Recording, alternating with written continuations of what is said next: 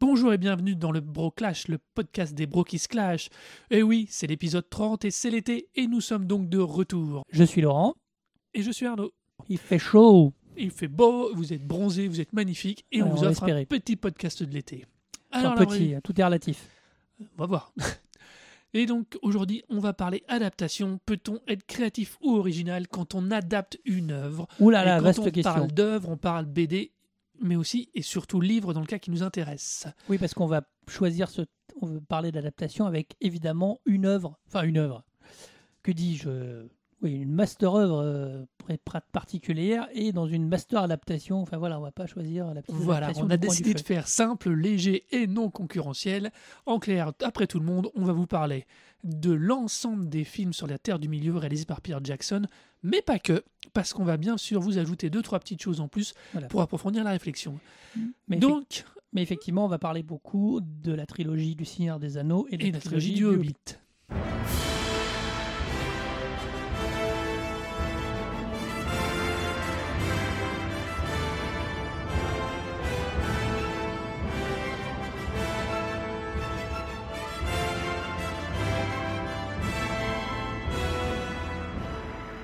Comme tout épisode qui se respecte, on va donc commencer par nos coups de cœur. Et c'est Laurent qui s'y colle en premier.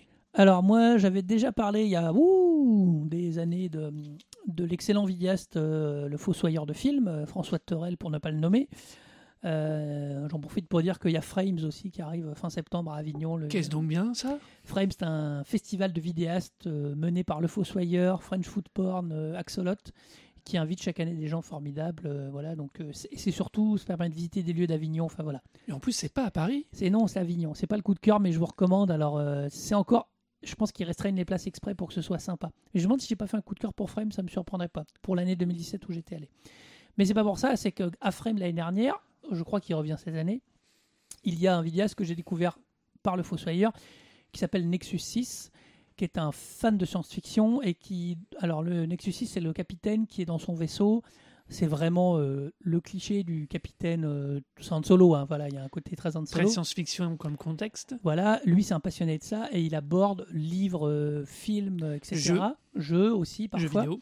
Euh, c'est aussi scénarisé, il y a tout un univers qu'il a créé avec les Xarlax, les machins, les trucs. Euh, C'est très très C'est drôle, de la critique contextualisée. tout à fait. Là il vient de faire un double épisode avec le Fossoyeur sur Cowboy Bebop, euh, Qui que est- moi je ne connaissais pas Cowboy Bebop. Je Et sais- bah, que moi non plus, et que j'ai découvert à l'occasion et qui, enfin, j'en avais entendu parler, ça fait Oui, des aussi, années euh, que je j'en entends connaissais le parler, j'ai jamais pris le temps, et là j'ai regardé les 26 épisodes quasiment euh, de suite.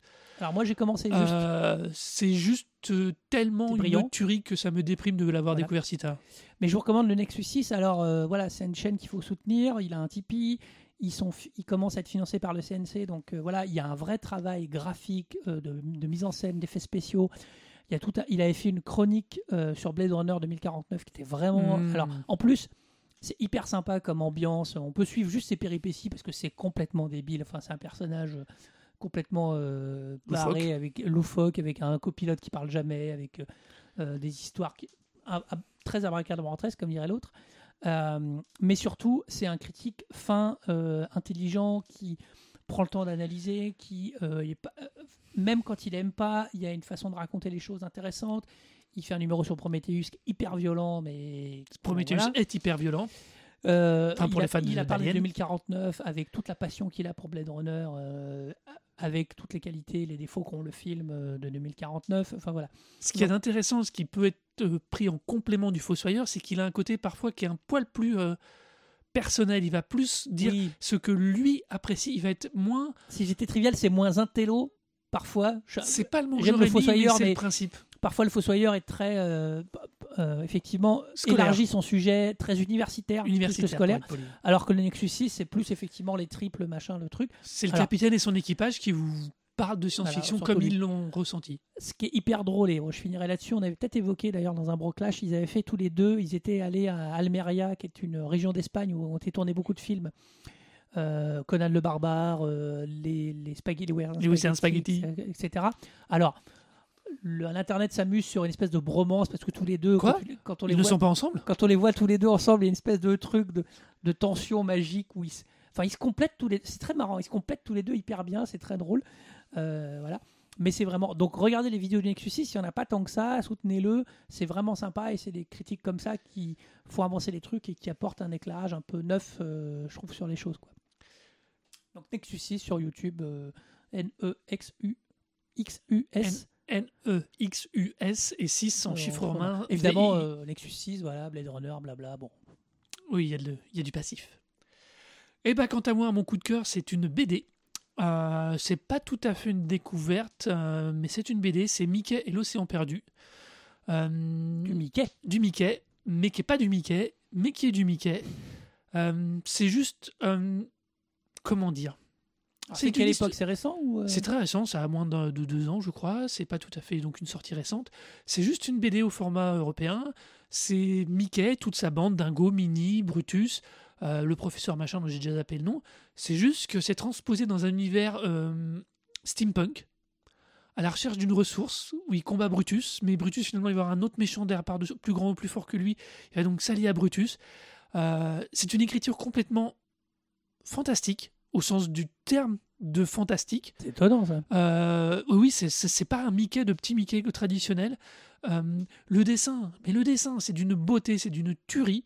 C'est superbe, c'est absolument superbe.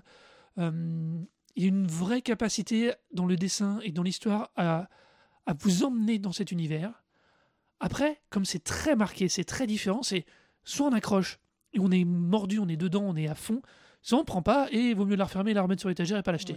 C'est vraiment un, c'est vraiment un univers euh, très particulier, c'est superbe. Euh, C'est marrant, que Disney auteurs en lâche- c'est marrant que Disney lâche ses auteurs, ses, ses créations, enfin ses, sa trademark, sa Alors, marque comme ça. Quoi. Disney a accordé à travers euh, l'Europe toute une série de BD qui ont été faits comme ça, de réadapter plus ou moins Mickey et de le republier. Mais c'était c'est vraiment c'est à la marge comparé à leur production. C'est vraiment un détail.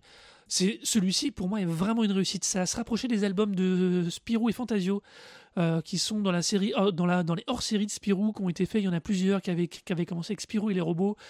euh, où des dessinateurs se réapproprient une partie de l'histoire de Spirou et le retraitent complètement différemment.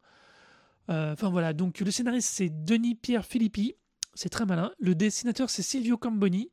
Ils avaient déjà officié sur une série à eux qui se rapprochait très très très du Verne et ils ont transposé Voilà. cet univers. La couverture est assez, effectivement, je pense qu'elle donne Ah, le c'est superbe, quoi. la couverture est superbe. Il y, a- il y a un embossage à doré. euh, non, non, c'est une tuerie. Euh, le truc, c'est que autant le, leur BD d'origine, je les ai trouvés sympas, mais sans plus. Autant là, le fait d'avoir mis Mickey dedans, eh ben, je trouve que ça rend tout plus fun, plus rigolo. Ils se permettent des trucs, en plus scénaristiquement, ils commencent, il y a 15 pages et boum, ils te mettent une ellipse de 3 ans. Euh, Ah ouais, c'est. oui, oui, non, c'est ça hausse des su- narrations, on n'est pas. ça hausse euh, des effets de narration, c'est euh, non non c'est vraiment alors ce qui est vraiment dommage au final finalement c'est que pour une fois il y a qu'une tome, il y a que ce, ce volume. C'est presque trop court, on en veut plus. Ouais franchement pour le coup là il y avait Ah, de la non, matière, mais, après c'est une licence Disney qui euh, lâche des miettes et ça c'est une ça c'est pas une miette ça c'est une pépite. Faut bien. c'est vraiment un truc euh, c'est un tout doux à avoir dans votre lit, dans votre bibliothèque pour euh, les BD c'est c'est vraiment superbe.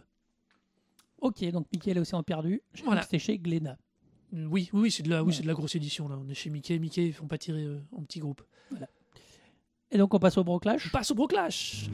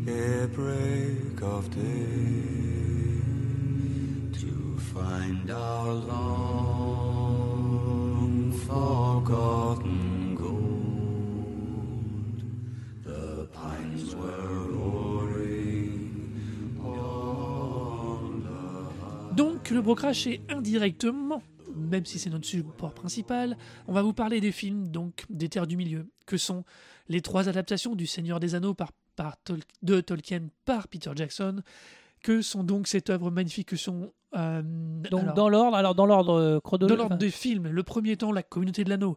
Les Deux Tours et Le Retour du Roi.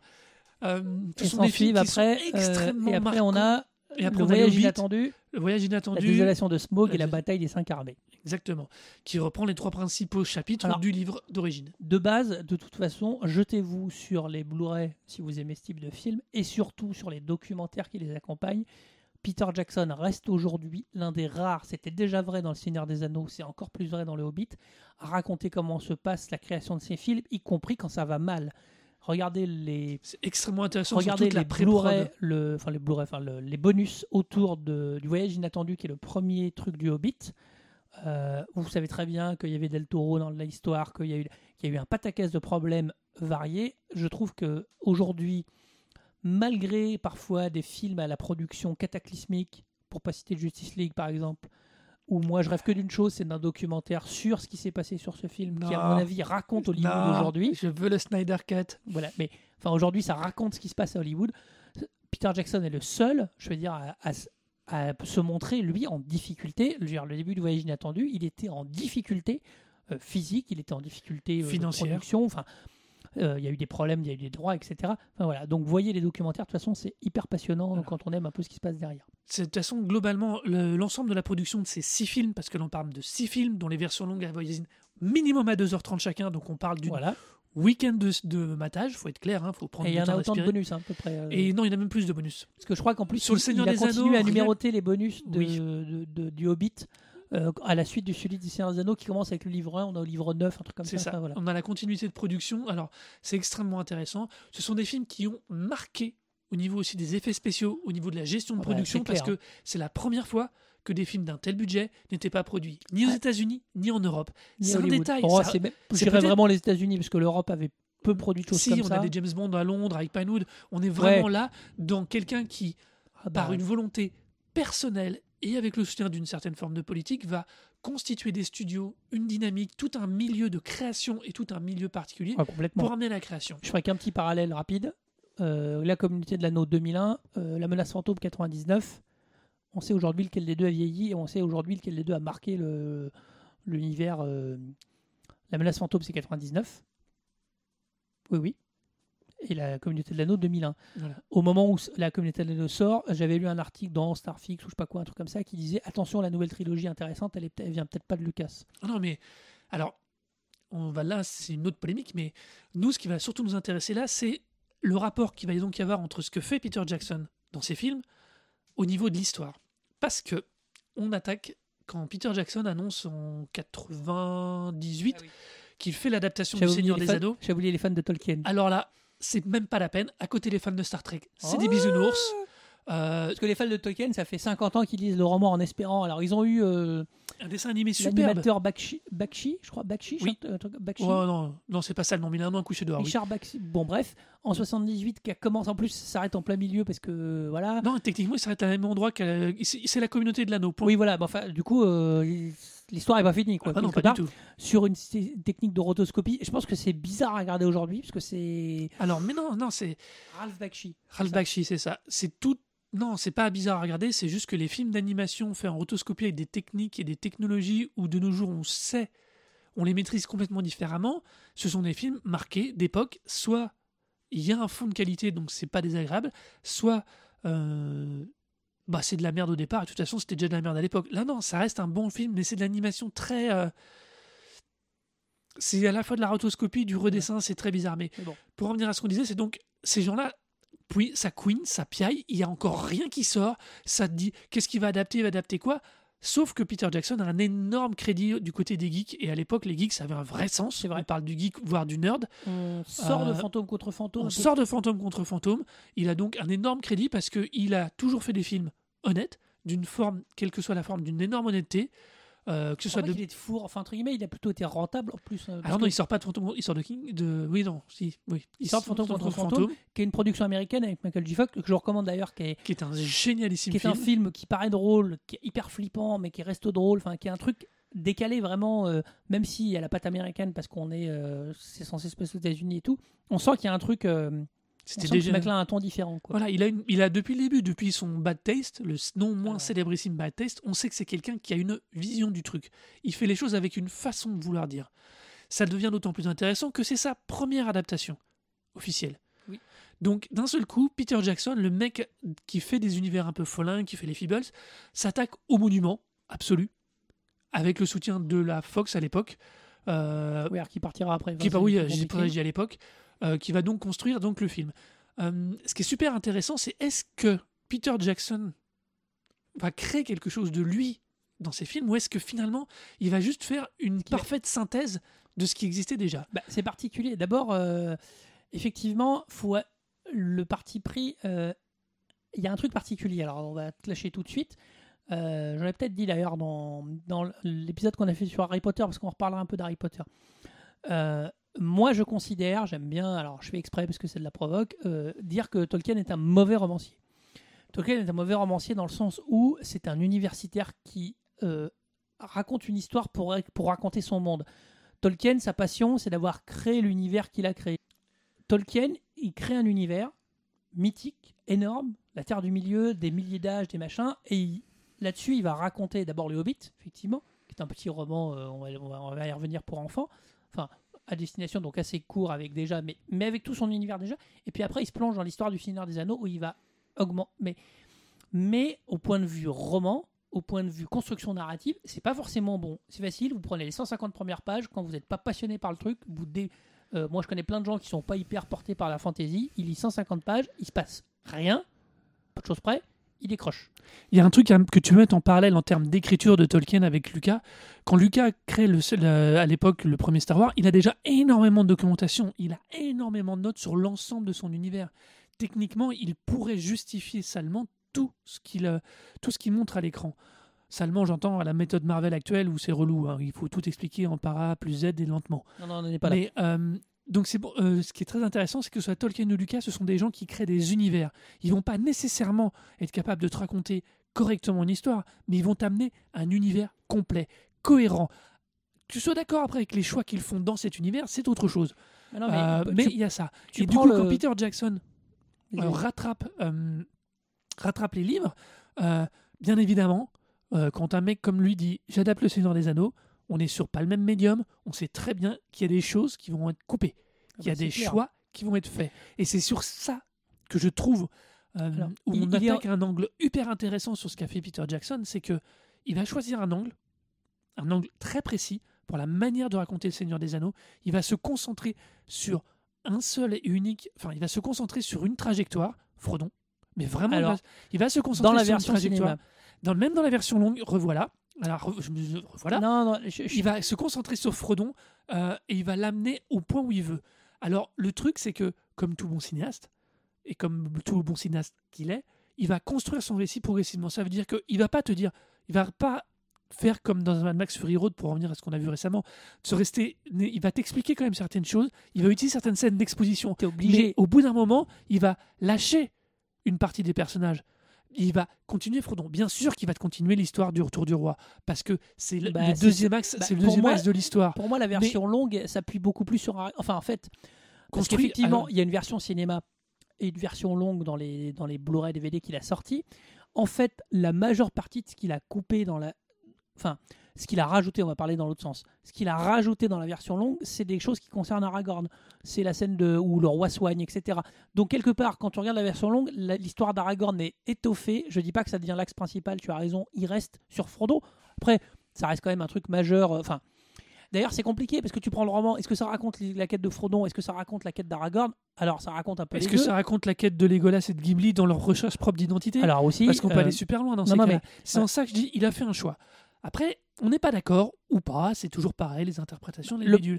La, se- la seule intelligence pour moi qu'il a eue, c'est qu'une fois qu'il a fait ce choix, parce que je pense qu'il avait avec sa femme, comme Fran, Fran Walsh Fran Walsh, avec qui ils écrivent tous les scénarios et Philippa. Boyens. Et Philippe Aboyen qui viendra à partir du Hobbit donner un coup. Enfin, Ah non, à non, partir est- du. euh, non, non, c'est qu'à partir du 2 ou du 3. On le voit dans le documentaire, elle apparaît réellement en, en voilà. écriture qu'à Mais, partir mais du elle 2 est- ou du c'est un 3. trio intéressant de Voilà. scénaristes.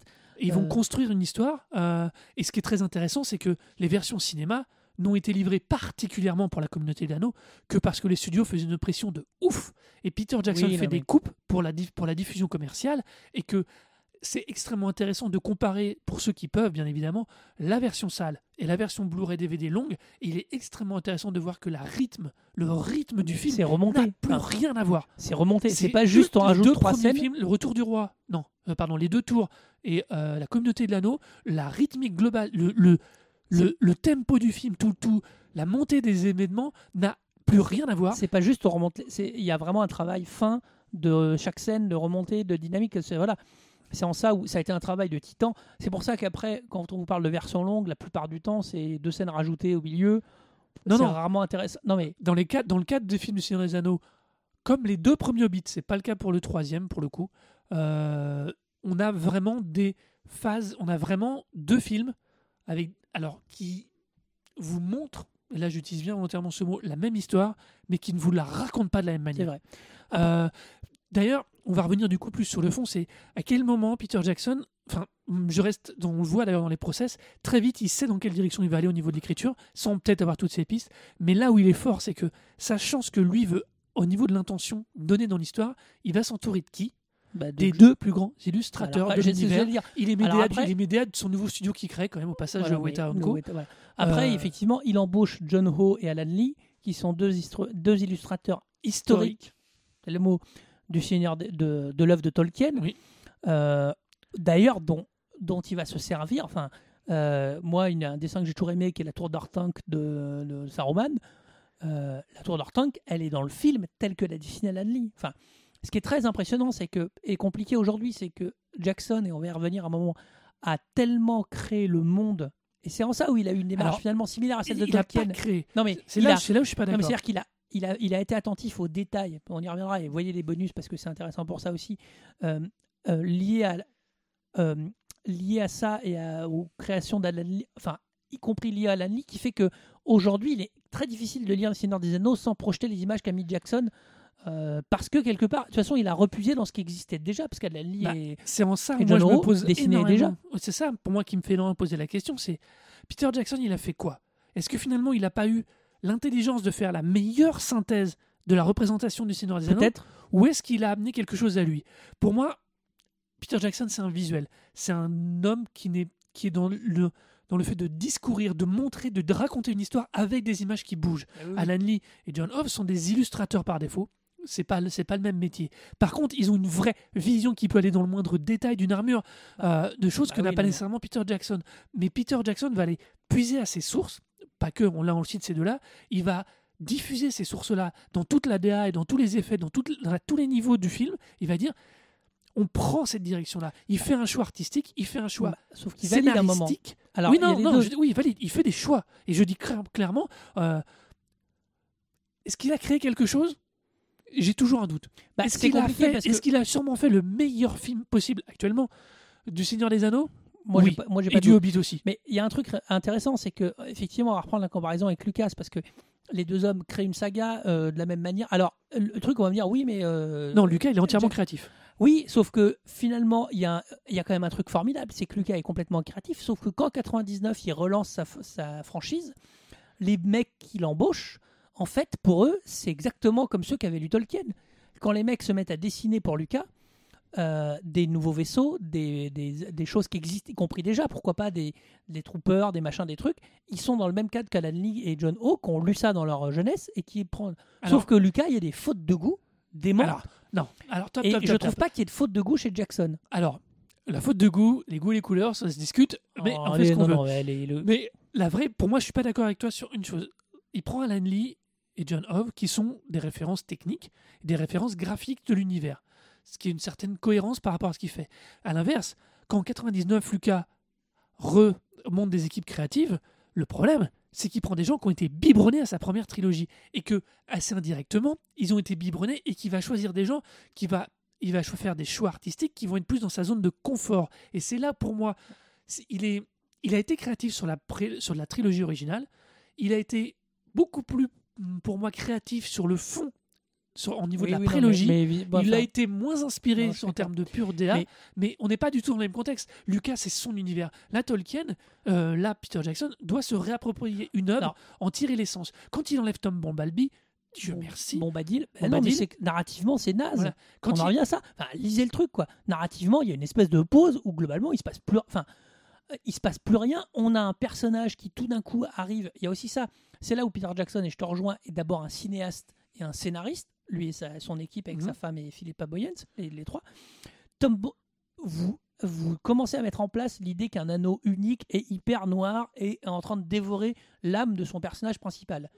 Et vous amenez un personnage dans, la premier, dans le premier quart Tiers. du livre, le premier tiers du livre, qui est insensible à l'anneau. Et là, tu te dis, moi, je suis au spectateur et tout. Alors, on va me dire, ça passe en roman. Peut-être, parce qu'en roman, tu as, une étendue de trucs on comprend que Tom Bombadil est plus ancien. Et puis que- tu t'es tapé l'ouverture sur la comté. Mais euh, mais il y a un truc, si tu arrives à. Si à un moment dans un film, tu mets ça, le, le- tu te dis, mais envoyez-lui. euh, arrêtez, de, arrêtez d'envoyer ce pauvre, gars, ce pauvre petit euh, mec et son jardinier. Et on en en- revient à ce que je te disais. Il a fait un choix. Il a créé une cohérence dans cette histoire, dans cette ligne directionnelle, dans cette ligne scénaristique. Et ça, c'est carrément Mais ultra fort. C'est un a- truc, par eu exemple, tu vois, on, on va continuer dans les comparaisons. Tu, on- tu parlais d'Harry Potter.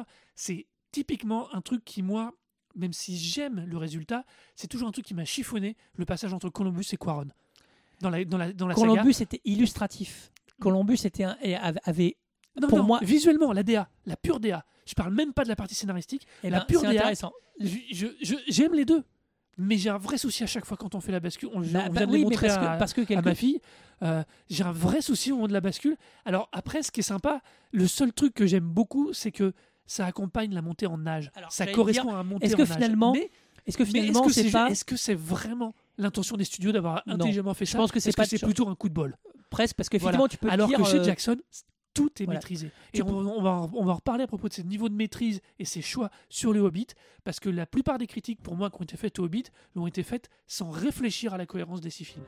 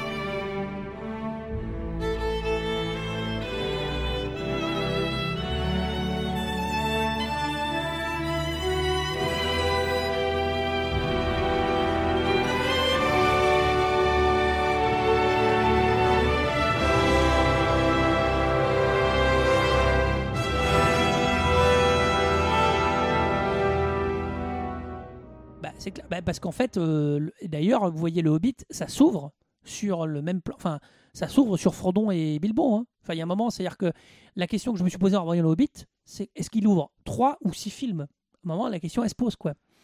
Il y a un problème avec le Hobbit fondamental, mais qu'on évoquera tout à l'heure après le Hobbit, mais la question, c'est que pour moi, est-ce qu'il c'est, c'est difficile et, et c'est pas très clair dans ce qu'il dit.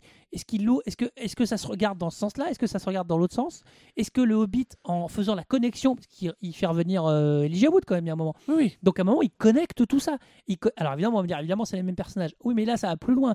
C'est pas juste euh, vraiment la scène d'ouverture, euh, elle, se, elle s'enchaîne. C'est-à-dire qu'à un Ah bah, elle moment, se euh, raccorde avec le- la scène d'ouverture de. donc euh, c'est très particulier. Mais effectivement, alors après, en- pour en revenir à Alan Lee et John O, c'est ça ou Mhm. l'autre sens, ouais. Ils n'avaient pas tout dessiné non plus. Ça veut dire qu'à un moment, quand ils font, Attends, attends, Alan Lee, quand- il avait des kilomètres de d'esquisses. Ouais, mais quand ils il font Rivendell, ils font Rivendell dans son ensemble et Jackson, les personnages, ils vont devoir y rentrer, ils vont devoir y se déplacer. Ah. ils- Donc il y a, il y a un moment où tout d'un coup, lui doit, par, par le fait que c'est le cinéma et que Alan Lee et John O, avec tous les dessins qu'ils avaient fait, euh, des milliers, et qu'ils ont fait après pour Jackson, parce qu'il Oui. faut bien séparer ce qu'ils avaient, leur travail précédent, qui était souvent un moment, un instant, un truc. Ce qu'on leur demande à un illustrateur, on lui demande pas de, dé- on lui demande pas de détailler le, comment s'ouvre la porte, on lui demande Mais un- c'est- oui, mais une ça, ambiance. Par contre, quand ils sont dans le bureau de machin, alors honnêtement, je me dis que pour un illustrateur, le mec, ils, ils ont eu quand même un métier de ouf. C'est-à-dire qu'à un moment, on les a embauchés Six ans. Euh, le- au moins, enfin, tout un temps où les mecs, ils étaient assis, on leur disait, vas-y, il y a l'anecdote, je parlais de la tour d'Ortinque. Oui. le dessin de base de, je sais pas c'est lequel, je jamais su, je différencie pas, enfin, qui fait je différencie mal les styles, enfin je différencie pas mal les styles, mais comme on les voit tout le temps les uns après les autres, il y avait que la première, il y avait que les La base, les le 20 premiers soubassement. mètres quoi, j'ai envie de dire. Et Jackson lui dit, ouais, moi t'es gentil, euh, moi la tour on va la voir en entier. Donc tout d'un coup, euh, le, le- le dessinateur doit terminer sa tour. Et il, pose, il, il le raconte super bien, c'est une anecdote. Il pose les feuilles et il dessine au fur et à mesure, feuille par feuille, la hauteur de la tour pour aboutir à un truc de 10 feuilles de haut, enfin un truc de ouf. Donc voilà. Mais, Mais- ce que tu dis, c'est intéressant, c'est qu'il utilise les illustrateurs parce que ça correspondait à une vision qu'il voulait rendre.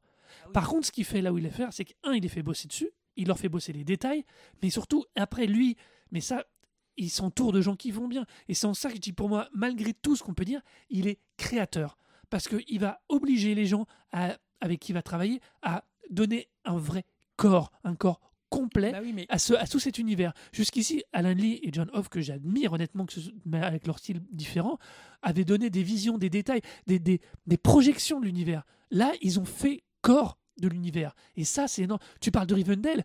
Là, le, pour moi, le plus beau truc de Rivendell, c'est le dessin de John Hoff, bon, Alan. Lee, sur, euh, sur l'épée brisée. Oui, non mais Quand, et, la, et la fresque derrière qui est dessinée à la main dans le décor directement par Alan Non, non, Lee. mais, mais bien, bien, enfin, bien sûr, après, c'est compliqué parce que de toute façon, un cinéma, le cinéma, euh, Pierre Jackson le sait, c'est un art de, de groupe. Enfin, je veux dire, c'est un projet qui se porte en groupe.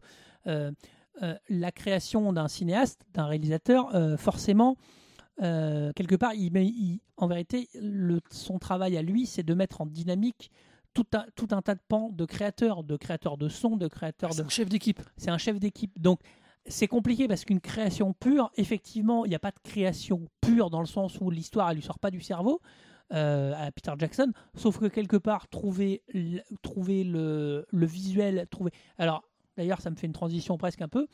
Euh, le visuel, pas de problème. Le visuel, effectivement, Tolkien, il y avait. C'est un livre, c'est descriptif. Euh, il y avait des illustrateurs à des milliers. Je pense qu'il n'y a pas que Jono et Lani qui Alors, s'étaient défoncés. Alors, je pense que c'était les références aujourd'hui. Alors, il y avait beaucoup de références. Le problème, Ouais. c'est que Tolkien a été énormément parasité par ADD en termes de représentation, oui, parce que ADD euh, s'inspire bah de voilà. Tolkien. mais Donc, euh, Mais pour en venir, euh, dessiner un balrog, c'est une chose. Le brick fait un balrog, on est dans un autre problématique. Mais et le on brick, en revient- Et le brick fait un balrog, personne s'était posé la question. Euh, même pas euh, Balchik, parce que finalement, je crois qu'il n'y était pas. Euh, non, c'est après. Oh, je sais non, c'est après. Enfin bref, mais tous ces bruits-là, euh, bah, cet univers, cette couleur, parce que mal- malgré tout, voilà, ce son, ce, bah, ce truc-là, effectivement, c'est une forme de création. C'est pas Peter Jackson qui le sort, c'est qu'à un moment, il canalise tout. Donc c'est une alors- forme de créateur parce qu'il va canaliser toutes ses énergies dans Tu- un sens, dans son sens à lui. tu peux pas dire que c'est pas un créateur. Justement, le Balrog est pour moi le meilleur exemple parce que on en revient au dessin d'origine qui est celui de euh, John Hove là pour le coup, euh, que il fait animer, qu'il fait créer, qu'il fait texturer et qu'il fait bruiter.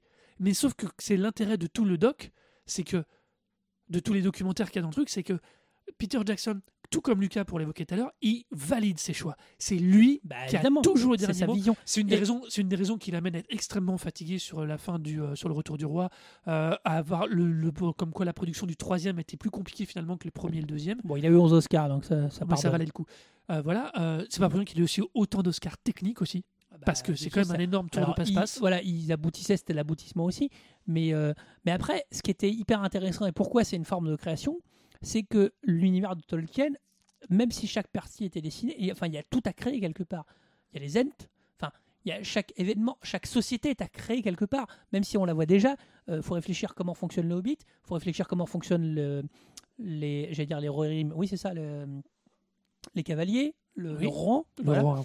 Euh, faut réfléchir comment travaille le Gondor et tout.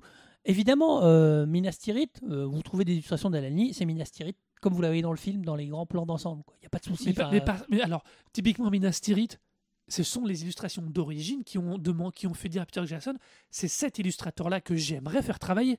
bah oui, non, mais- Faut comme, alors, Alors- et puis on va très loin. Enfin, dans le- là où moi, il y a, pour moi, je- sais, pour moi, il est créateur vraiment au sens artistique du terme, parce que il va faire venir les gens chez lui en Nouvelle-Zélande. Il fait venir les équipes techniques. Alors, il en forme beaucoup sur place. C'est ça qui est génial bah, aussi. il en crée. euh, Il en crée des, il crée des, des studios, il, fait, il, il forme les gens en local.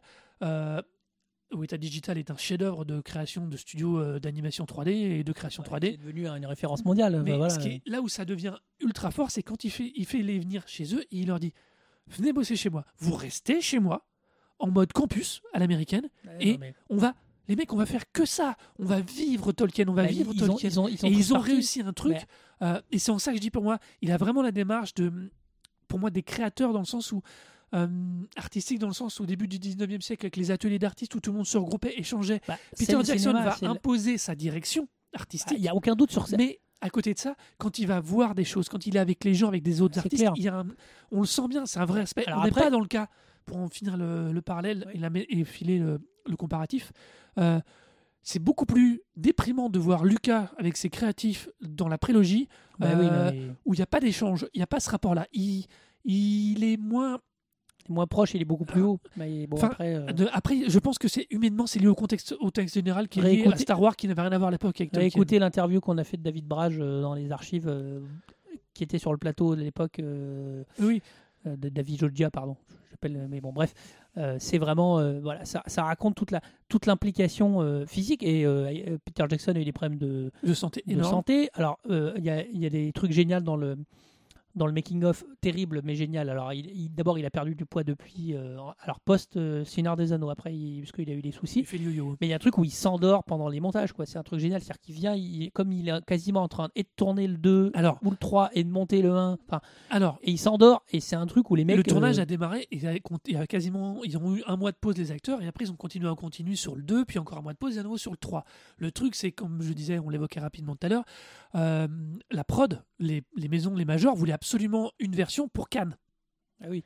donc elles ont mis la pression il y a eu un premier montage qui a été fait et il faut savoir que du coup Peter Jackson comme tu disais se retrouvait à finaliser un montage dans un mon- dans un- le montage que le film que les gens ont vu à Cannes n'a pas été exactement non plus celui qui a été diffusé après en commercial Alors, je cite Wikipédia quand même. euh, Sept équipes différentes travaillent simultanément sur plus de 150 lieux de tournage au total. Jackson supervise le travail de ses équipes par satellite. Euh, donc, vous voyez un peu le niveau. euh, voilà. Et dort en moyenne 4, 4 heures par nuit de tournage. Vous vous doutez bien que finalement, euh, physiquement, ça doit tirer travailler fort voilà. Mais, euh, c'est, mais je pense que c'est, ce niveau d'implication qui fait pour moi de lui le, le, le créatif qui le Bah, rend créateur au sens Non, premier du terme. Et Et, puis, qui a, et qui a- et pour moi qui est vraiment à mettre, Alors. en, pas, pas- si, à mettre en opposition à l'attitude d'un Lucas sur la prélogie. Euh, je, même si au final, quand je vois le regard et le peu d'interviews qui a été donné maintenant sur la post-logie, je me dis que il aurait peut-être été plus intéressant de l'avoir lui maintenant en manette, avec le recul, euh, avec le recul, que de l'avoir que qu'à l'époque. Mais on est passé dans une machinerie différente. Après, on reste paradoxalement, c'est très intéressant ce que, par contre, ce que tu peux dire sur, la, sur aujourd'hui, ce qu'est Lucasfilm et la production des épisodes euh, 7, 8, 9, avec toutes les qualités qu'on en a dit. Ça moi en avoir. On n'est plus dans le même contexte. Finalement, euh, Jackson, c'est un artisan. Quoi. Malgré, la- malgré Bah, c'est ce qu'est le tournage, Artisan, artiste, même racine. malgré ce qu'est le tournage du Seigneur des Anneaux, on n'est pas dans l'artisanat, vous vous doutez bien. euh, Il y a un truc où là, il y a une machinerie Lucas. Alors, euh, Lucasfilm, pardon, pas Lucas tout seul, euh, Lucasfilm, euh, Kathleen Kennedy. hein. Il y a une machinerie. euh, je ne dis pas ça que négativement. Je suis quelqu'un qui défend le 7, qui défend le 8, il n'y a pas de souci. Enfin voilà. Avec des. Comme tout, euh, comme, comme même les films de Peter Jackson, il y, a des, il, y a des choses, il y a des qualités, il y a des défauts. Mais vous vous rendez bien compte qu'on n'est pas du tout dans la même production et que, à la limite, je pense que Jackson est un créatif et qui était la limite.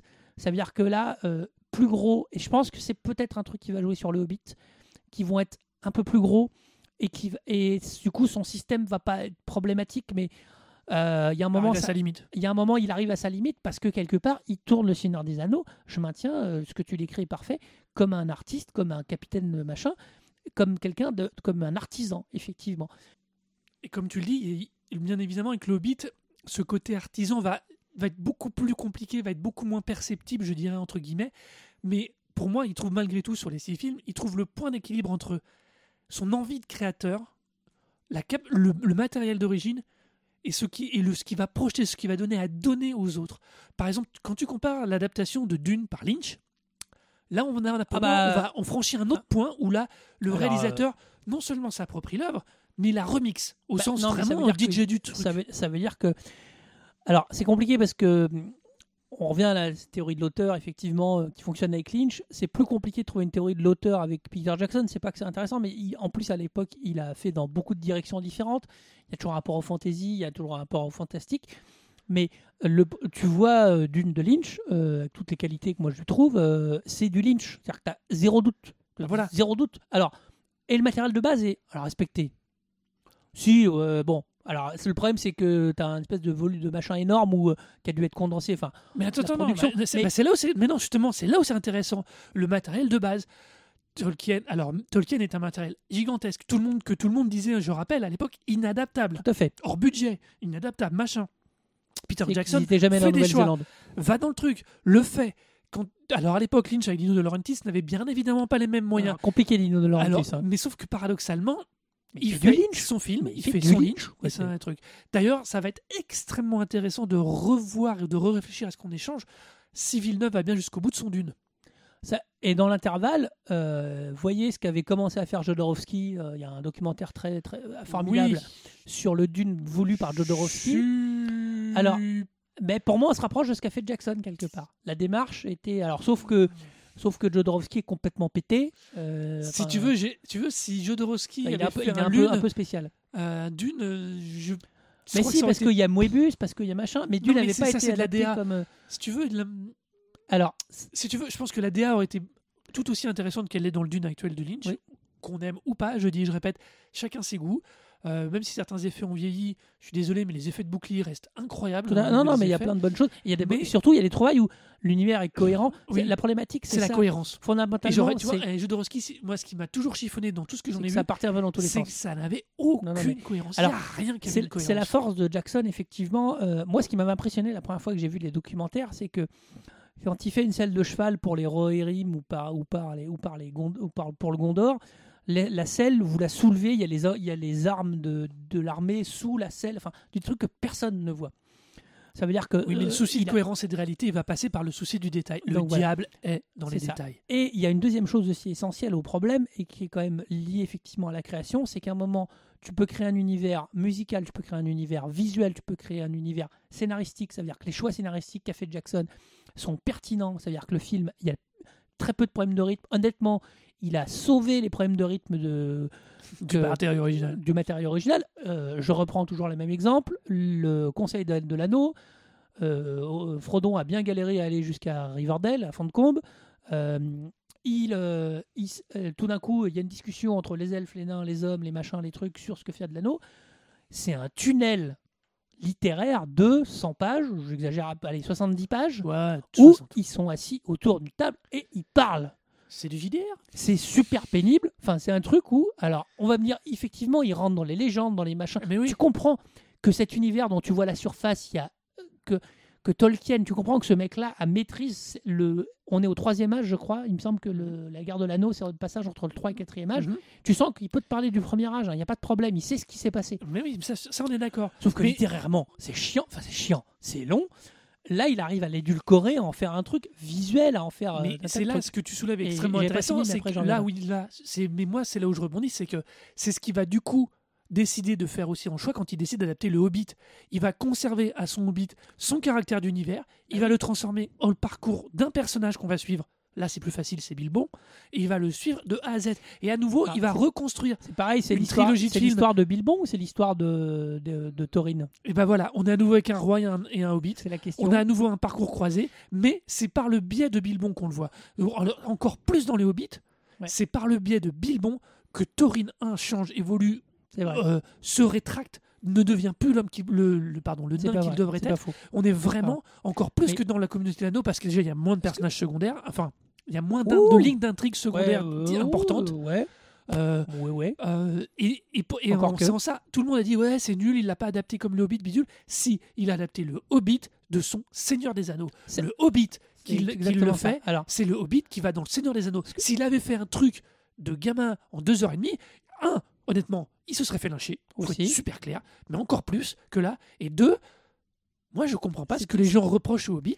alors, on C'est- va le revenir Hobbit, à- c'est une histoire, c'est l'histoire telle qu'elle est. alors avant, Après, je voudrais juste euh, elle est racontée de manière, je vais pas dire Ouais. adulte, elle va- elle va- je vais dire, Un elle est racontée de manière à être cohérente avec le Seigneur des. Anneaux. Ce que je voulais dire avant que, mais avant, après on va repasser au Hobbit, c'est qu'une fois que tu as tous ces éléments-là, il y a un problème fondamental au cinéma, c'est l'incarnation.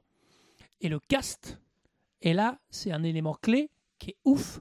Et forcément, un personnage pour, pour euh, voir, et à la limite, c'est un des traits, un des parallèles que je ferai avec Harry Potter où ça a été globalement une réussite, peu de choses près. Euh, Il y a une qualité de cast qui fait que tu vois la première fois que tu vois Elijah Wood avec ses grands yeux mouillés, tu te dis c'est Frodon, il n'y a pas de problème. Que tu vois euh, Sean Astin, tu te dis c'est Sam, il n'y a pas de problème. Que tu vois Aragorn. Viggo Mortensen, tu te dis ok c'est un roi, pas de problème. Enfin, il y a une qualité même, de tu vas cast. plus loin.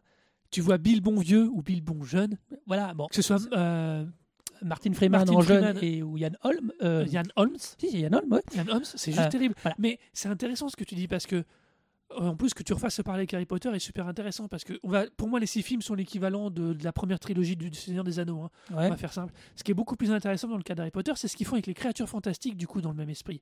Oui. T'as quelqu'un, t'as l'auteur d'origine pour le coup, là, qui prolonge son univers et qui fait les créatures fantastiques.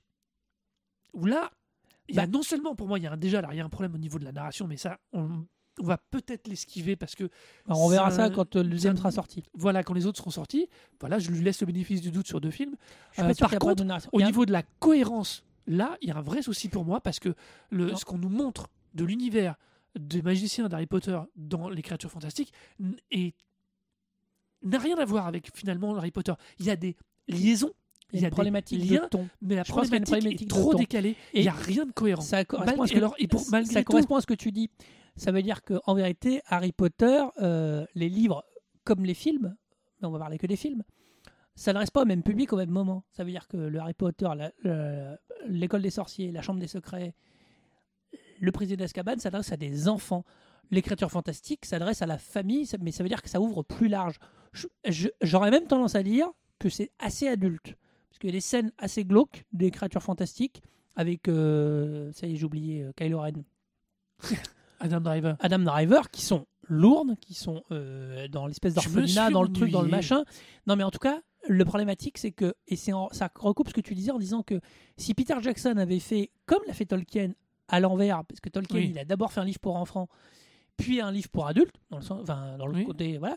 Si, si Jackson avait dit, bah oui, mais le Hobbit, c'est ça, moi j'adapte, comme tu dis, en un machin de deux heures euh, familial, c'est la planète des Ewoks, quoi. Wouh, youpi. Alors, ouais, Oh le gars, il a fait ça, euh, faut T'as pas faire. hein. la placer le PNJ, ouais. Non, non, mais, non, mais c'est pour dire que voilà, il y a un problème, y a un problème de ton. Effectivement, ce que tu dis est tout à fait juste. Le Hobbit est cohérent avec le Seigneur des Anneaux. Alors effectivement, la problématique, ça veut dire insuffler dans le Hobbit euh, un- une ampleur qu'il n'avait pas de base. Et la complexité pour moi fondamentale du Hobbit, c'est que le Seigneur des Anneaux, on comprend très vite que si Aragorn redevient pas roi, l'univers va à sa perte.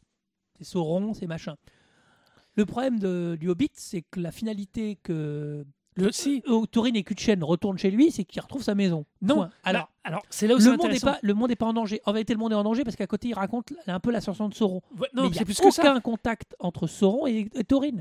Thorin, Non, c'est mais Gandalf qui fait le lien. C'est même Gandalf qui Mais le puisqu'il dit non, mais non, il le dit.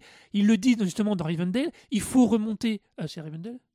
Non, je sais pas où il est. euh, non, euh, où ça, le, le Erebor? Non, c'est avec Saruman. Quand il discute avec Saruman bah, Hortank, à. Orthanc, il dit il faut absolument remonter un royaume nain à l'est. Ça va nous protéger et ce sera un point fort. Le dragon ne doit pas retomber pas. dans les mains du truc. Le problème, c'est que le liaison. le problème, c'est que c'est une liaison et que finalement, avec un film, avec trois films, et là on en revient au Hobbit, avec trois films de deux heures et demie, euh, il n'y a pas le souffle de sauver le monde. Il y a le souffle du mec qui veut rentrer chez lui. Moi, j'aime les trois films. Ils sont pas parfaits. Enfin, il y a les- Mais je pense que- des six films n'est parfait. je pense honnête. qu'il souffre, mais je pense qu'il qu'il souffre de cohérence parce que qui est lié à la production, euh, qui est lié au fait qu'il ne devait pas réaliser lui au début, qui est lié au fait que en plus il il a choisi de prendre un nouveau format parce qu'il faut se rappeler que le Hobbit est un des premiers films en 50 FPS.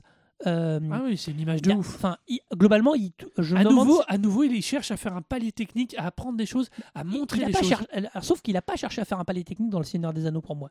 Il l'a fait en étant ailleurs qu'à Hollywood, mais quelque part, il n'y a rien. Pour moi, il n'y a pas de palier technique. Excuse-moi, c'est le premier personnage entièrement en mocap. C'était pas prévu. C'était presque. C'est. J'exagère un peu, mais euh, Non, non, c'est- non, le- le- la technique s'est imposée d'elle-même quand ils ont fait les essais. c'était pas une volonté. C'est exactement comme le coup du T-Rex en, anima en Oui, animatronics je suis d'accord. Mais versus du coup- le numérique. mais- Euh, ça s'est imposé Mais, parce Spi- que Spielberg, s'en sortait bien. Spielberg ne commence pas Jurassic Park en disant je vais faire un palier technique. Mais non, Spielberg il commence Jurassic Park en disant je veux voir des dinosaures. On lui propose des maquettes, il dit des animatronics, il dit c'est pas mal, mais j'aime moins et tout. Il voit les mecs qui font de la 3D, il leur dit faites voir, euh, jusqu'à coup on peut se rapprocher. Et là tout d'un coup les mecs lui disent bah on peut ça aller là. match. Et le mec il dit ok, euh, renvoyez les bonus de Jurassic Park ou Phil Tippett dit euh, ça y est je suis au chômage quoi. Attention, euh, attendez, ce- pour rappel, ce bonus-là est disponible que dans l'édition Connector Blu-ray simple et, et c'est DVD, DVD simple. Donc, hein, c'est un truc peut- con, mais euh, Peut-être que, peut que Pierre Jackson a trop mis en faisant du 50 FPS, en, en chargeant. Non, la preuve, la scène des gobelins, euh, moi je l'ai vu avec toi en IMAX au pâté, 3D. au pâté d'Ivry en 3D, elle marche vachement bien. En 2D, Ah, si, moi je la prends. ça- elle marche bien, mais tu sens qu'il y a une espèce de dynamisme où tu te dis, Mais ça- ça, mais fait un peu fête foraine quelque part. Alors, le problème de. Alors, moi, je suis un peu d'accord avec toi, mais c'est plus lié au, au- là, pour le coup, un petit défaut de rythme, à mon avis. La, scène est ou trop rapide ou trop lente. C'est une question de point de vue. Mais euh, ça, c'est autre chose. Mais ce qui est intéressant, c'est que à l'époque, sur le Hobbit, Peter Jackson utilise la 3D, utilise la 3D sur son image. Il construit Oui. ses plans en 3D. non, mais ouais, ouais. À part dans le Dread euh, de 2012 de euh, je ne sais plus qui, Car- pers- Karl pour moi, Urban. avec Karl Urban, pour moi, il y a personne, il n'y a pas beaucoup d'autres réalisateurs qui ont utilisé la 3D de façon aussi dynamique, aussi intelligente. Ce sont des gens qui utilisaient Mais- l'outil en tant que tel. C'était pas une transposition de mes couilles. Non, malgré tout, euh, malgré tout, je pense que scénaristiquement, c'est beaucoup plus compliqué parce que scénaristiquement, dans Le Seigneur des Anneaux, il est lag. Il est lag, il déplace. Alors, moi, je me souviens avoir vu, on croisait un fan des Seigneurs des Anneaux, la scène d'Aracne où, où elle pique Frodon. C'est Oui. pas dans le bon livre. Normalement, c'est après. Oui. Mais le problème, non, mais c'est pour dire qu'il ose. C'est hyper violent quand même. Comme tu dis, couper Tom Bombadil. Toutes les hautes tertres, les Il machins, les trucs. Clac, clac. une ligne. En vérité, effectivement, il simplifie la ligne, mais c'est logique, c'est trois romans assez, assez denses, il simplifie, il va au plus simple. Et effectivement, il déplace des éléments clés pour que ces films soient rythmiquement positifs. Le problème du Hobbit, c'est qu'il a le problème inverse, il doit insuffler des trucs. Et que c'est plus compliqué. Et on revient Il au problème du personnage d'Evangeline Lilly. voilà, il insuffle, il insuffle des éléments, je crois, du Silmarion, il insuffle le- la rencontre, le, effectivement, la montée de Sauron, euh, qui est pas inintéressante, mais Qui existait dans d'autres romans. voilà, mais il y a un truc pardon. où, euh, mais du coup, euh, quelque part, du coup, on s'éloigne un peu. Moi, je suis persuadé que deux films auraient peut-être été bien. Peut-être que trois, c'était beaucoup, mais parce que quelque part, la quête, ça reste la quête d'une bande de nains qui va chercher leur maison parce qu'il y a un dragon dedans. You are being used, thief in the shadows. You were only ever a means to an end. The coward has weighed the value of your life and found it worth nothing. No.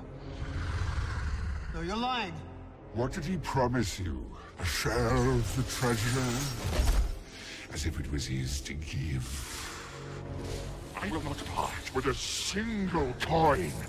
Not one piece of it. My teeth are swords. My claws are spears. My wings are a hurricane!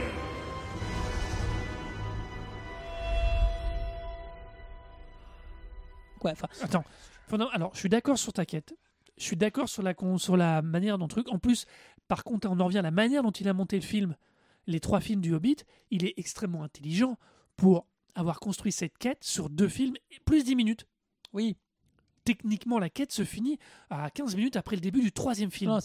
Mais Et il y a, après, ce qui est intéressant, c'est que il renvoie constamment, il recontextualise cette quête dans tous les enjeux qu'elle a probablement eu, parce que certaines, euh, on sait que la quête de, que Gandalf a été vraiment derrière le retour de, de Thorin et de sa bande, qu'il a celui qui a insufflé le, le Hobbit, mais pas, sans arrière-pensée, parce qu'il pensait que ça pouvait réellement les aider. Il y a une vraie construction logique.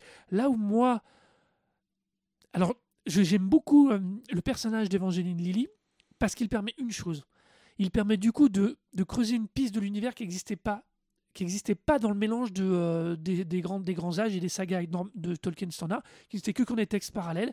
Et l'intérêt, c'est qu'elle remet en perspective aussi la montée de Sauron avec la problématique du, des elfes des forêts. Parce que c'est déjà une problématique qu'on a Oui, dans Le vrai. Seigneur des Anneaux, qui est de pourquoi les Oui. elfes, aussi puissants qu'ils avaient l'air d'être, ne sont finalement ne semblent être que des petits groupes isolés. Et on voit, et ça, ça permet de le mettre en avant.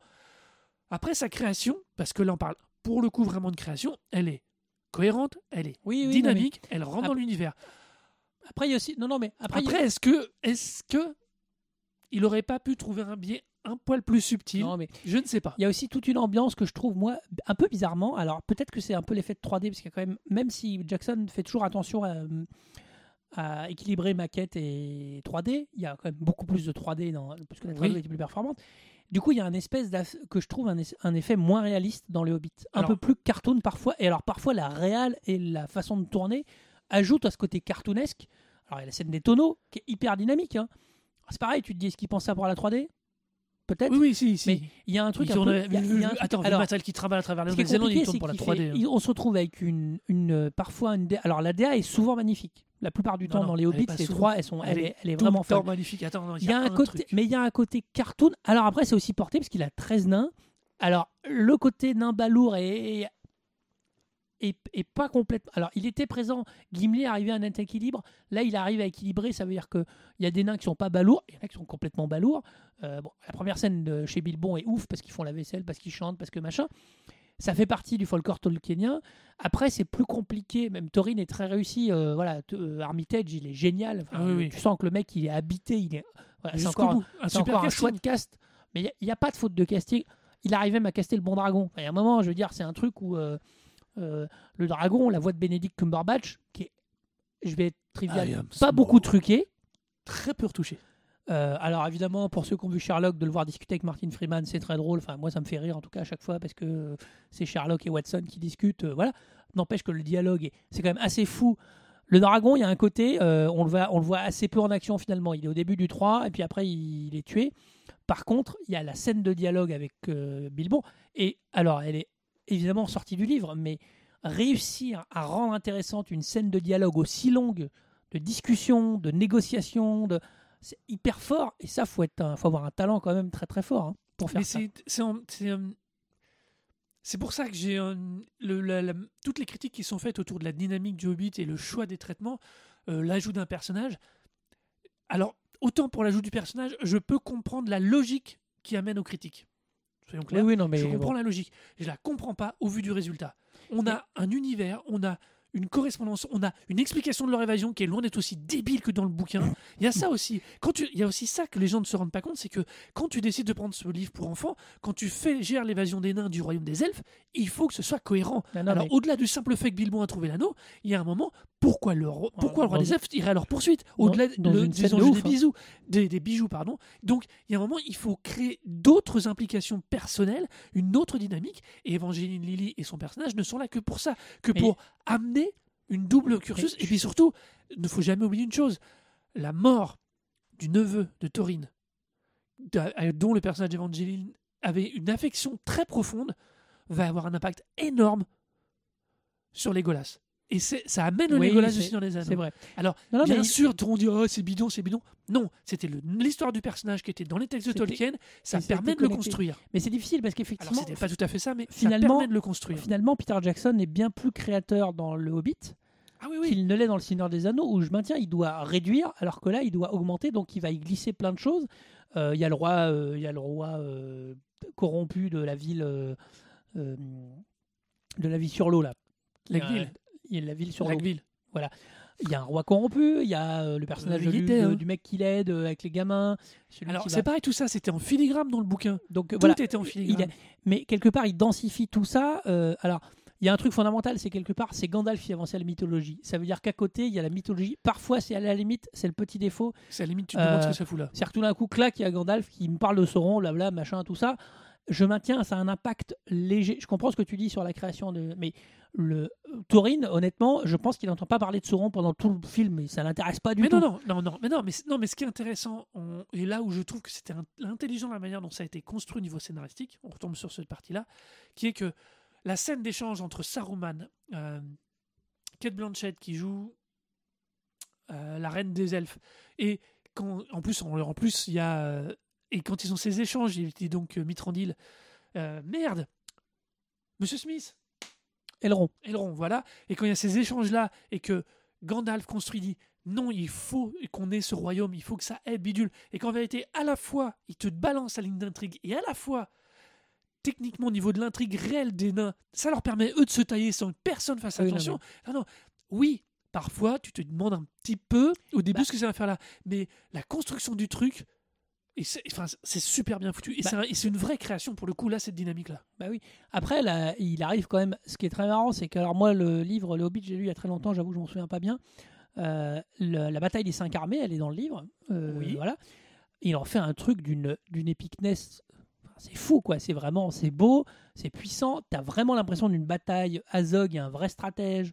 Euh, Il y a tout un truc. Il y a des morts poignantes, beaucoup, euh, Elles très sont dans le livre. Euh, toutes, euh, y compris Armitage, y compris euh, euh, Oui. voilà. Enfin, il y a un truc fort, c'est-à-dire qu'il y a quand même, il arrive à générer de l'émotion. Je maintiens sur, un- sur une histoire qui, qui ne met pas en balance le monde, quoi. Oui. Quelque part, qu'ils y arrivent ou pas. Bon, les orques auraient envoyé le truc, c'est pas terrible, mais le monde n'est pas en danger comme les. euh, Disons, disons que le danger est moins immédiat. c'est pas les, c'est pas les batailles du, du, du Pélénor, je crois que c'est le Pélénor, les batailles Pélénor. de- devant le Minas oui. Où tu sens que c'est l'enjeu du monde, quoi, où tu sens que c'est le truc. Euh, là, vraiment, il y a un truc, mais malgré tout, il y a quand même une émotion. Alors, c'est marrant, c'est que ça alterne toujours des moments de bravoure, des trucs hyper. euh, Je maintiens toujours des gags quasiment Oui. visuels autour des nains. De Mais et, là, on retrouve. Alors, pour le coup, tu disais qu'on sur les trois premiers Seigneurs des Anneaux, on retrouvait moins la patte de Peter Jackson.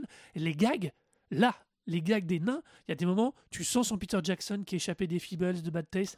Il a toujours euh, ses passages- ouais, de- là, Des- de l'humour. cette espèce d'humour complètement décalé qui arrive par Il remet toujours, comme il met de l'horreur, euh, si vous voyez Oui, King ou Kong du gore. euh, ou du gore, il y a une scène de King Kong euh, de Peter Jackson que moi j'aime beaucoup, où il tombe au fond d'un dans la fosse. Oh là là. Où là tu te dis, ah, ce mec-là fait de l'horreur à un moment. Parce que honnêtement, la scène elle est traumatisante, le film l'est pas du tout. Avec Le les reste, c'est bestioles pas- qui les attaquent de partout, qui bouffent la moitié de C'est l'équipage. horrible, ouais. Non, non, mais J'adore cette scène. Effectivement, moi je trouve qu'il mène son truc. Alors, euh, c'est c'est vraiment. Effectivement, je trouve que au début, tu as dit le plus intéressant, ça veut dire que c'est le Hobbit du Seigneur des Anneaux de Peter Jackson. C'est pas le Hobbit du livre. Ça n'a rien à voir et je pense qu'il sort. Et la- la- le livre, il lui sert de trame sur euh, De base. machin. Je sais, il y a l'Arkenstone dans le livre, j'ai oublié moi. Oui, oui, oui, il y a l'Arkenstone. Bah, parce que, mais sinon, c'est vraiment le mec qui veut récupérer son trône, qui s'est fait voler par, alors par la cupidité. Tous les nains sont starbés, mais enfin, sont pas, ils sont pas fous, ils sont cupides. Mais ça a toujours été décrit dans le Tolkien. La Moria, si la Moria est dans cet état-là dans le Seigneur des Anneaux, c'est que les nains sont cupides et qu'ils ont trop creusé. Mhm. C'est dit. euh, c'est- qui ont le Balrog. donc il y a une cohérence, euh, voilà, d'univers, de visuel qui reste, et qu'effectivement, et là, ce que dis, c'est la création de Peter Jackson. C'est-à-dire que les Hobbits, autant le Seigneur des Anneaux, on a parfois l'impression qu'il a illustré, même s'il l'a fait avec brio en y ajoutant sa patte quelque part, autant le Bilbo, les, les trois films de- du Hobbit sont une création de Peter Jackson. A- C'est indéniable, quoi. C'est quand même intéressant qu'entre la première trilogie et la deuxième donc du Seigneur des Anneaux, enfin donc entre le Seigneur des Anneaux et le Hobbit, il nous a le seul film qui a fait Peter Jackson, c'est un remake. C'est King Kong. C'est King Kong. C'est même assez hallucinant que ce Je- gars qui avait toujours fait des trucs originaux, Bah ça, ça, mais c'était le une fan. série il- il raconte- il te glisse un remake. Non, mais c'est un fan, c'est-à-dire que c'est un fan de King Kong de 33. Euh, Suite 76, euh, pff, il n'est pas indispensable parce que c'est l'ambiance, mais c'est un peu particulier. Moi, le King Kong, euh, voilà. Mais le, ce qui est marrant, c'est que, pour faire un tout petit aparté, euh, autant le Hobbit, la vraie, le- autant l'histoire de la Terre du Milieu, c'est effectivement des histoires fantastiques, alors qu'il parle de guerre, qui parle de. euh, le premier, les thématiques de Tolkien sont là. C'est aussi, pour ça que c'est aussi bien passé. Euh, la thématique de Tolkien, on, sera, on, on le dit, ça a été dit mille fois, Tolkien a fait la Première Guerre mondiale dans les tranchées. Je peux vous dire qu'il en est revenu en disant la guerre, moi, moi, pas terrible. La guerre n'est jamais bonne chez Tolkien, jamais. A Quelque- jamais une conclusion. Elle n'est jamais une conclusion. Ils y vont tous, euh, ils y vont jamais en joyeux, en criant, euh, voilà. Ils Et quand jamais- ils y vont, ils y vont en se Voilà. sacrifiant, en sachant qu'ils vont mourir. c'est ça. Et en plus, la Première Guerre mondiale est la Première Guerre moderne. Et donc, de quoi parle Tolkien quand euh, Saruman abat des arbres pour faire de l'industrie? Bah voilà, vous avez tout compris, c'est la nature contre. Le Hobbit, a, thématiques, les thématiques du Hobbit sont plus, plus légères, on va dire, mais il n'y a pas besoin.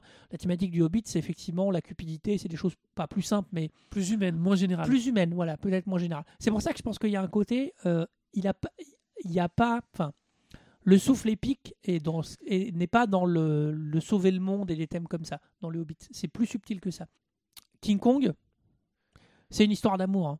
C'est pas une histoire fantastique du tout. King Kong, c'est un triangle amoureux entre euh, King Kong, euh, euh, La blonde. Fa- Faye de No, pas Faye de No, Ouais, la blonde. elle s'appelle, et le et le mec dont elle est amoureuse quoi. Et, voilà.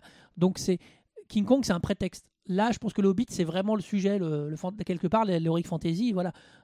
Après, il y a aussi un autre truc pour euh, amener euh, autre chose. Euh, le problème de Tolkien, c'est que Tolkien a posé les bases d'une heroic fantasy, comme tu le disais au début avec Donjons et Dragons, qui s'est surdéveloppé, qui s'est, enfin, euh, on a joué à Warhammer. Warhammer ne faisait que citer Tolkien, mais des, fois sans, des fois carrément. Enfin, tu Mhm. vois, Textuellement, tu veux dire? textuellement, euh, ce qui fait que tu reprends un truc de Tolkien en 2012, ben, les gens disent mais je connais ça. Voilà. Bah ouais, sauf que c'est Tolkien qui l'a inventé quelque part. Donc quand Peter Jackson refait des nains, refait des elfes, des trucs, euh, on a l'impression de les connaître. Euh, Mais c'est là où je suis pas d'accord du tout avec toi, c'est que ce que fait Tolkien, ce que fait Peter Jackson, on l'a jamais vu. Il fait Tolkien en bien. Il fait Ah oui, pas non, mais- du JDD, il fait pas pardon du- de la DD, il fait pas du Warhammer demi euh, demi Tolkien, vrai faux truc bidule. Non, non, c'est. Il fait, il fait vraiment la quintessence, selon lui, mais avec qu'au final beaucoup de monde va partager, la quintessence de ce qu'est les terres du milieu. Et je dis bien les terres du milieu parce que les gens qui aiment vraiment Le Seigneur des Anneaux ne peuvent pas dire que Le Hobbit n'est ne- n'est pas d'aussi bons films. Ils sont peut-être différents, mais c'est pas des mauvais films en soi. Il n'y a pas de défaut en soi. Euh, c'est pas, il n'y a pas de défaut structurel. On n'est pas sur un Justice League, on n'est pas sur, un, sur une. Marvelerie standardisée. On est vraiment, oui, Peter Jackson donne sa vision, construit son univers, construit sa vision des terres du milieu. Il se trouve qu'elle adhère avec la grande majorité du monde et que c'est superbe. Et ben ça c'est cool. Mais après, euh, c'est des, enfin, c'est comme tout film de créateur. T'adhères ou pas? Tu Ah aimes Drive, Mais tu aimes, euh, c'est tu adhères à la vision du mec. C'est sa vision, ça veut dire qu'il y a plein de gens qui ont dit. Et d'ailleurs, les critiques principales qu'on a du film, c'est oui, mais c'est pas. ça- Si, si, c'est- sa vision à lui. hein. Si vous n'êtes pas d'accord, j'ai envie de dire, euh, faites. Enfin, il y avait. En plus, il y a un côté, et moi j'avais entendu ça au moment du Seigneur des Anneaux, puis c'est revenu dans le Hobbit, ce qu'on disait, oui, mais le Hobbit, c'est pas ça. Non, mais le Hobbit, c'est un livre, et Peter Jackson, il en a fait autre chose. Le Seigneur des Anneaux, euh, euh, le, le- le- il en a fait ce qu'il. Enfin, pas ce qu'il voulait, mais euh, il a traité. ce que lui voulait montrer. Voilà, et c'est sa vision à lui et une, une adaptation. C'est toujours la vie. Et à la limite, la problématique d'une adaptation, c'est quand c'est pas la vision, quand c'est trop. Et on en revient. Je suis un peu méchant avec Columbus parce que Columbus a fait un beau travail, mais Columbus, euh, la vision qu'il a d'Harry Potter au début, elle est hyper, elle est hyper littérale, parfois trop. Et c'est ce qui va faire que Quaron, Mike Newell, puis euh, évidemment David Yates, qui est aujourd'hui aux commandes des, des Animaux Fantastiques, vont, vont eux amener quelque chose là où euh, alors le problème de Columbus c'est qu'il partait de scratch quoi il y avait rien donc mais Columbus euh, honnêtement c'est parfaitement Oui, littéral mais, limite tu te dis Oui, mais c'est là, tu vois. trop Là, on en est exactement à la différenciation qui doit être faite. Columbus, pour moi, ne sera jamais un créateur. Il ne peut pas l'être parce que tu peux. il- pour moi, ce qu'il livre, c'est la vision consensuelle du truc. Peter Jackson prend des risques à un moment ou à un autre avec sa Bah, il- vision de certaines en tout choses. cas il y met une vision même si particulière. elle est, même s'il a pris les gens qui étaient la référence, machin bidule, euh, il a pas de, c'est pas un consensus, c'est sa vision, c'est son histoire indirectement, c'est sa vision du truc. Columbus, il fait euh, un truc Alors, sans âme, Le- alors le, le- après sans trop d'âme. C'est pas être trop difficile. méchant. Non, mais c'est méchant avec Columbus parce que les deux romans sont des romans pour enfants. Là, vraiment, euh, Bah, l'école voilà, des on- sorciers, On, vient, on en revient au choix. l'école des sorciers, c'est, ben, tu peux pas commencer par le 4. Enfin, c'était compliqué. Et effectivement, il avait moins de matière que les le autres, départ. mais euh, mais c'est très très littéral. Et souvent, leur proche d'une adaptation, il y en a eu, euh, voilà. C'est quand tu ne racontes rien de plus. Si c'est juste pour mettre en image ce que j'ai lu, ça m'intéresse pas. Je pense que là où tu as raison, Peter Jackson est un créateur parce qu'il va au-delà. C'est-à-dire qu'il ne fait pas que mettre en image, même s'il le fait avec talent, euh, voilà. Il, insuffle quelque chose, y compris ça peut être des thèmes déjà du livre, hein, c'est pas grave, mais il insuffle quelque chose, une dynamique, il insuffle une vision à lui qui fait que n'importe qui d'autre aurait fait autre chose. C'est-à-dire, c'est extrêmement intéressant de, de voir à quel point euh, Peter Jackson va insuffler tellement finalement de lui et ses choix, ses choix en tant que créateur et artiste vont avoir une énorme influence sur les six films. Surtout de nos jours, quand on voit euh, bah, l'adaptation des super-héros, il y, avait quand même à l'époque des gens, que ce soit du Kirby ou même. il y avait des gens derrière. euh, quand on, les X-Men, quand on voit ce qu'a fait Chris Claremont, il y a tellement de matos derrière tout ça. C'est très, très, très étonnant. Euh, les choix qui sont faits chez Marvel. Grand on ne reparlera hein. pas d'ici parce que on- déjà on a un épisode complet qu'on vous conseille d'écouter parce que Zack là pour le coup justement on est dans une démarche qui se rapproche beaucoup plus de celle tout à fait, de qui se rapprochait parce que Qui se rapprochait, pardon, oui, c'est Enfin, euh, bon, c'est un peu compliqué, mais Il y a peu de chances qu'on voit autre chose maintenant Mais, d'intéressant. effe- mais chez DC. effectivement, le, le- le choix du grand public a été là-dessus. Ce qui donne d'ailleurs d'autant plus compliqué le fait que hum, ce qui va en être fait, euh, parce que le- il y, y a un projet de série euh, Seigneur des Anneaux euh, porté par Amazon, je crois, ou, Netflix. Oui, non, c'est Amazon. Amazon.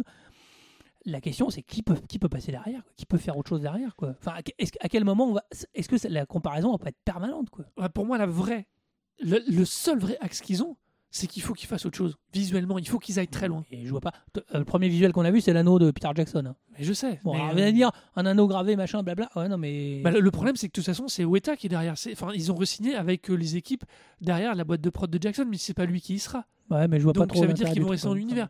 Le problème, c'est qu'en série, ok, alors là, pour le coup, euh, enfin, en série, quoi. Soit tu reprends la même histoire et tu l'étales en série. C'est déjà très long. Enfin, je, Euh, je, non. je, je vois, Enfin, je- non, mais le, le- non, je vois pas la pertinence du projet. Si, la c'est- pertinence du projet, elle est C'est simple. Game of Thrones. C'est- C'est l'effet Game of C'est Thrones. Amazon qui dit Moi, je vais faire Game of Thrones. Voilà. Sachant qu'à mon avis, regarder Game of Thrones aussi, c'est beau être Tolkien. hein. Bah oui. Et je ça, pense pas que J.R. Martin, avec toutes les qualités qu'il a, quelque part, J.R. Martin, c'est un contemporain de Tolkien. J.R. Martin a lu Tolkien. J'ai pas lu J.R. Martin, je suis sûr qu'il a lu Tolkien. Moi, Ah oui, c'est aussi à lire. C'est aussi chiant à lire. C'est aussi mal écrit. Non, mais... mais en tout cas, non, mais ça veut dire qu'effectivement, on est, on est dans un univers qui se rapproche de trucs. Alors après, il, il a pris d'autres axes, euh, heureusement intéressants pour lui, mais, mais voilà. D'ailleurs, euh, moi, j'ai pas vu Game of Thrones, qui vous a épargné ça, mais je pense que la question de l'adaptation de Game of Thrones, on est dans les mêmes thématiques et les mêmes problématiques, avec en Alors, plus pas, avec pas un vrai créateur. Enfin, le concept en plus de la télévision et du showrunner et de l'équipe de showrunner rend, le- rend le truc plus complexe sur la Bah, vision même. On en de- revient à la vraie dynamique. On, le dyna- Boum. on en revient à la dynamique justement qui pose problème avec Harry Potter. Au final, c'est peut-être le changement de direction dans tous les sens. Euh, au sens, euh, pas le même réalisateur, la, dir- la- une partie de l'équipe Mais comme tu change. dis, coup de bol, alors, coup de bol, les mais- films, le coup de bol, les livres évoluaient, donc Oui, oui. ça, ça, ça pour, ça- c'est un coup de bol. C'est un coup de bol. Hein. Faut être super clair, c'est un méga coup de bol. Alors que Jackson livre six films, il livre ses six films. Euh, c'est là où d'ailleurs c'est très intéressant, c'est que même si on a, même si j'ai tapé fort en termes d'adaptation sur Marvel là deux trois fois, derrière depuis quasiment depuis euh, Iron Man 3, il y a Kevin Feige. Oh bah, Kevin Feige, il le donne un, Depuis le début, hein. Non, Ah, pas, si, tout- si, pas, euh, pas- pas- pas avec le même niveau de décision. C'est ça que je veux dire. Peut-être. Mais enfin bon. Il est derrière et il imprime, qu'on aime ou pas, une direction, un style, et il sait où il emmène ce projet. le consensus. Une forme de consensus autour des super-héros, c'est sûr, mais on peut pas lui reprocher un manque de cohérence à tout Ah, ça. effectivement, euh, on a reproché euh, d'ici de partir dans tous les sens. On ne reproche pas à Marvel de partir dans tous les sens. Ils ont une seule ligne. Alors après, euh, elle plaît, elle plaît pas. C'est un peu ce que tu disais. D'ici part pas dans tous Ouais. les sens. D'ici, ils ont foiré deux films et comme, comme Oui, des non, crétins mais- parce qu'ils n'ont pas suivi Mais leur du coup, réalisateur. ils ont, cherché, ils ont cherché à partir un peu dans tous les sens, ce qui a été beaucoup reproché. Et finalement, c'est c'est presque marrant parce que les gens reprochaient pas spécifiquement. Enfin, on aimait ou pas l'ambiance de Man of Steel, de machin, de trucs. Les gens reprochaient, et complètement à juste titre, moi le premier, de dire à un moment tenez-vous au truc. Moi, je n'aime pas la ligne Marvel pour plein de conséquences. Il y a les films Marvel que j'aime bien. Je n'aime pas le côté hyper lisse, hyper euh, propre de Marvel. N'empêche qu'effectivement, quand j'en vois un, je sais que c'en est un et j'ai pas de problème avec les précédents. Enfin, il y a une ligne cohérente. Euh, voilà, après, si euh, on en revient, parlera un jour, mais il y a un petit virage qui a été pris où, où ça me perturbe un peu parce que ça devient un peu trop drôle. Mais il y a une cohérence, ça n'a jamais été. euh, voilà. Et c'est ça qui est reproché. Et effectivement, Peter Jackson, en tenant ces six films au mépris de sa santé, parfois, parce Oui. que je vous rappelle que le premier Hobbit devait être tenu par Del Toro, je me suis genre posé. Alors, il est encore crédité en tant que scénariste. Je me suis encore posé la question de qu'est-ce qui porte Del Toro dans le premier Hobbit. Ce serait intéressant de savoir. C'est le documentaire n'est pas hyper clair là-dessus. Alors, mais- si, enfin, alors il est, si, si, c'était vraiment un travail de, des deux hommes en même temps. Je pense que euh, pour, pour être un, énorme amoureux du travail de Guillermo del Toro, il est évident que ce qu'il aurait apporté, c'est une autre tonalité graphique. probablement. Je pense qu'on aurait eu les mêmes éléments visuels, on aurait eu l'univers avec ses styles, son style, mais on aurait eu un traitement filmique et de lumière qui n'aurait rien à voir. Là où Mais c'est peut-être pas une bonne idée finalement. Est-ce que quelque part c'était pas mieux que Peter Jackson les fasse tous? Oui et non. Alors, je pense que. Alors, c'est là où ça devient, c'est là où ça devient vicieux. C'est, je pense que ça aurait été extrêmement intéressant que Guillermo del Toro soit derrière les trois films. Oui, voilà. Parce que Non, mais savoir il deux aurait unités. On aurait deux groupes d'unités, mais surtout, Ouais, ça aurait aussi ouvert la voie à une autre, à, à la gestion par triplette. On pourrait imaginer Ouais, d'autres histoires du- de- des terres du Ce milieu. que fait un ça peu une horreur. Ce que fait un peu Lucasfilm quelque part. Ce que fait Kathleen Kennedy. Ah bon, ils sont les trois réalisateurs de la nouvelle prélogie. Euh, bah, mais elle les vire aussi au milieu, mais c'est un peu compliqué. mais- Voilà. non, Donc, non, mais euh, c'est pour mais dire que non, mais c'est l'idée effectivement d'avoir cette tonalité là de, de ce truc là. Et alors d'ailleurs pour euh, conclure un peu euh, avant d'aborder la vraie conclusion de l'émission, euh, si vous posez la question de de qu'est-ce que fait un réalisateur, qu'est-ce que fait un producteur sur un film, est-ce que sa vision est là ou pas, eh ben, vous avez Pacific Rim et Pacific Rim 2. Voilà. Puis vous voyez Uprising. Uprising. Et vous voyez bien euh, pourquoi, pourquoi à un moment il y en a un qui est là et pas l'autre. Voilà. Et vous voyez bien la nuance. Oui, Et ne regardez pas Pacific Uprising. Vous faites mal au cul et aux yeux.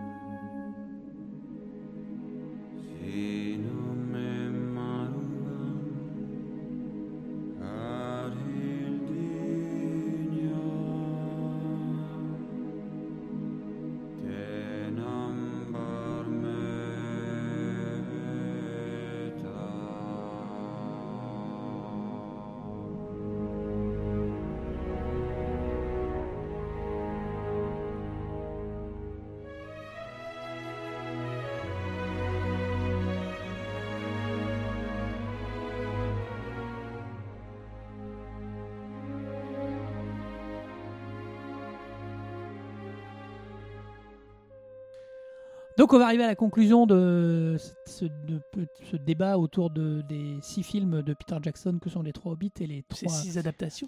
et les trois Seigneurs des Anneaux, avec quelque part une question sur euh, jusqu'à quel point. C'est un peu ça l'idée. Ça veut dire qu'effectivement, une adaptation, euh, à quel moment c'est plus une adaptation quoi. Et à quel moment le, la, la vision du- de la personne qui reprend le matériau devient tellement forte que elle le lâche, cette, euh, elle lâche la première. La vraie question, c'est vraiment de savoir à quel moment l'œuvre est une adaptation, réussie ou pas, c'est pas la question, et à quel moment elle devient finalement l'œuvre du réalisateur, même si et que le Du créateur le- en du général. créateur en général, et si finalement elle n'est pas juste le livre n'était pas juste une excuse. Euh, Par exemple, Blade Runner le premier n'a rien à voir avec son roman. Shining se décale très vite, très loin du roman. Il ne prend des- qu'un des thèmes du bout du livre pour en faire un autre film. Le, le- le Dune de Lynch, même s'il y a même si le contexte, l'univers est le même, on est finalement et que la conclusion arrive au même point. Le chemin, l'histoire, la manière dont les choses sont racontées n'ont plus rien à voir avec le livre.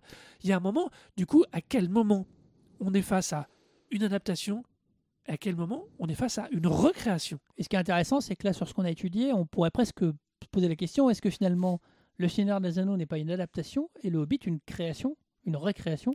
Ça peut, la question se pose. euh, voilà.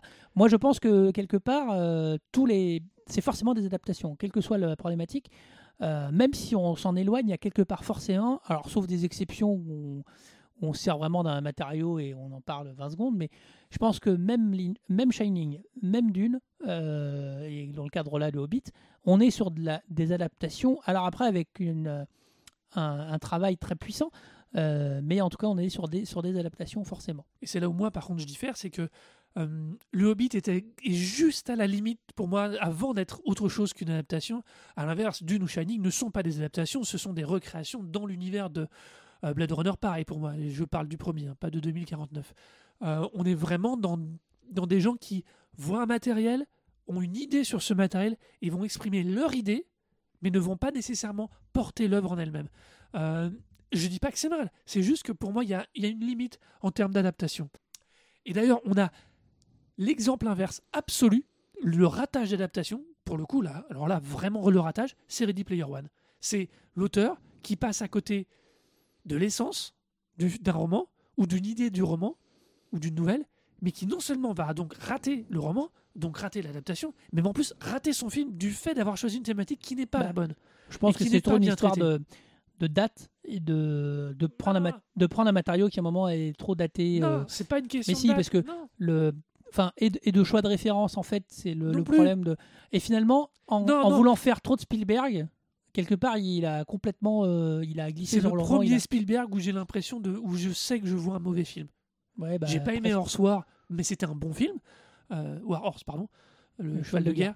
Euh, mais, mais non, là, Ready Player One, c'est un mauvais Non, film. bon. Il est peut-être très bon techniquement, mais c'est un mauvais film. La narration est foireuse, les choix des thématiques sont foireux, le déroulé de ces personnages est incohérent, la Non, dynamique des personnages. Enfin, on a quand même un personnage qui dit Non, non, moi je suis solo depuis 5 ans pendant ma recherche, et à la seconde même où il trouve un truc, il a un geste pour aider quelqu'un. Euh, c'est incohérent. À ce niveau-là, je vous renvoie, écoutez l'épisode de 24 FPS sur Ready Player One.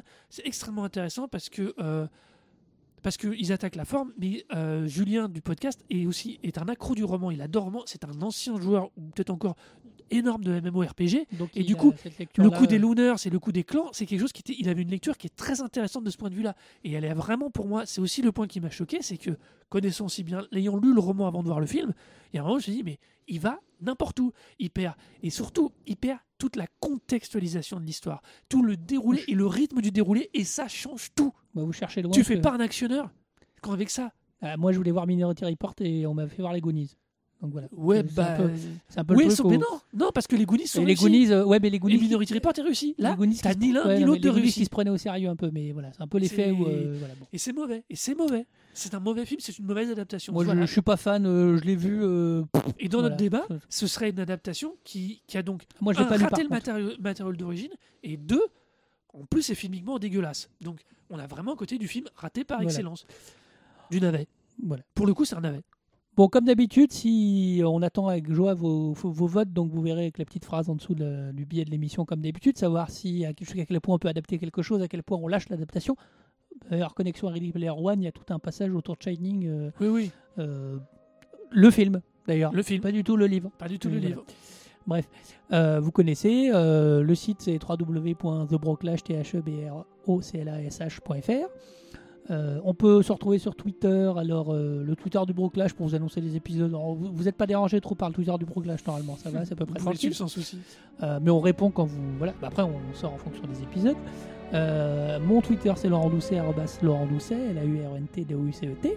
Le mon tuteur à moi, c'est Arnaud Doucet, A-R-N-O-D-O-U-C-E-T. Et puis voilà, bah, écoutez, on vous remercie et puis on vous retrouve une prochaine fois. Et surtout, cultivez-vous bien. Cultivez-vous bien.